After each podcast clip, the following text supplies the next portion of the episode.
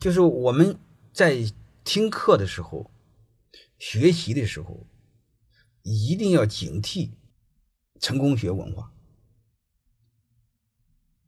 它背后经历了 N 次迭代。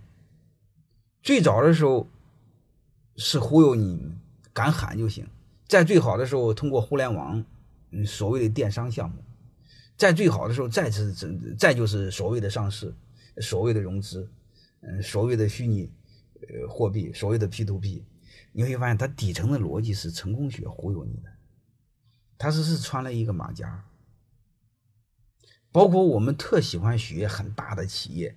短时间上市的企业，我不知道你们听明白那个底层的逻辑也是一样。你们想找捷径，想投机，不就这么简单吗？然后想去彪呼呼的来弥补你内心的脆弱和虚荣，这不就是成功学的逻辑吗？各位，所以它逻辑是一样，它有的是经过包装的。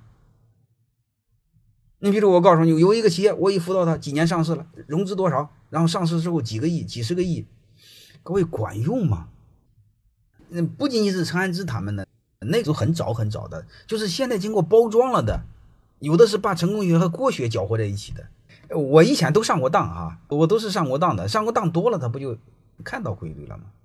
他有的经过多种包装的，还有一个姓刘的大师，把有的把成功学和国学搅和在一起。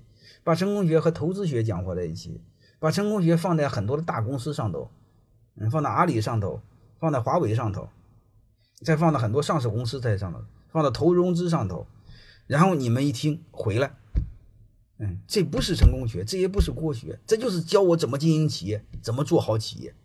你你自己没鉴别能力，那我也没治。那为什么他们的生意好呢？很简单嘛，傻子太多，骗子不够用嘛。你傻子少了，骗子不就没生意了吗？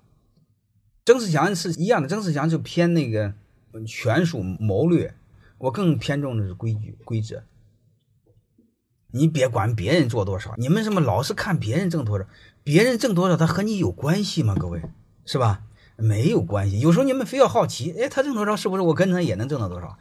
门儿没有。